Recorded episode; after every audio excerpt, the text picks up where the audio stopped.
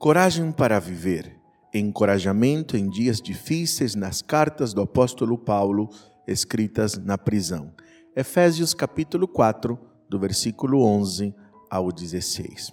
Nesta porção das escrituras aprendemos sobre as oportunidades que temos para crescer. Que oportunidades o texto nos mostra? Ou qual é o caminho ao crescimento espiritual que as escrituras nos apontam nesta porção? A primeira delas, permita-se sempre ser treinado pelos seus líderes, ou seja, submeta-se à liderança espiritual que estará proporcionando oportunidades para você crescer. Assim lemos no versículo 11 e 12: E ele designou alguns para apóstolos, outros para profetas, outros para evangelistas e outros para pastores e mestres com o fim de preparar os santos para a obra do ministério, para que o corpo de Cristo seja edificado. O que o texto está dizendo é que tanto apóstolos, profetas, pastores, mestres e evangelistas, eles são uma espécie de treinadores. Assim como num time de futebol tem treinadores e jogadores, os treinadores eles têm a missão de poder equipar, armar as jogadas, estar dando condições para que estes jogadores façam o melhor que eles puderem em campo. É isto que a Bíblia está dizendo a respeito destes cinco dons ministeriais de liderança, dizendo que eles foram dados à igreja para equipar aqueles que fazem parte do seu povo. E aqueles, nós que somos parte do povo de Deus, precisamos experimentar o treinamento para crescer. A pergunta que eu faço para você hoje: você tem se deixado treinar pela sua liderança espiritual?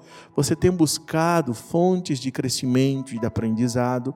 Que Deus permita que você viva e experimente cada vez mais ser capacitado para viver a obra extraordinária por meio deste chamado que o Senhor nos deu. Além do mais, para você crescer, é necessário que seu crescimento ele seja contínuo. Olha o que diz o versículo 13 e 14: até que todos alcancemos a unidade da fé e do conhecimento do Filho de Deus e cheguemos à maturidade, atingindo a medida da plenitude de Cristo. O propósito é que não sejamos mais como crianças, levados de um lado para o outro pelas ondas, nem jogados para cá e para lá por todo o vento de doutrina e pela astúcia e esperteza de homens que induzem ao erro.